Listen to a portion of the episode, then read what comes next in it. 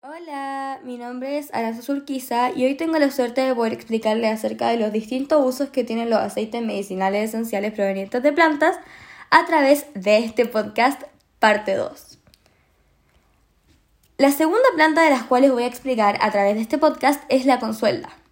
La consuelda es regeneradora celular y astringente. Estas son dos de las muchas acciones de un remedio que se ha empleado durante años para tratar huesos rotos. También se puede usar como cicatrizante.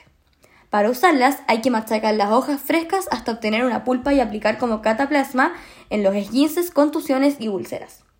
Se puede aplicar también en crema o aceite maceado. Una de las precauciones es no tomar consulta por vía oral.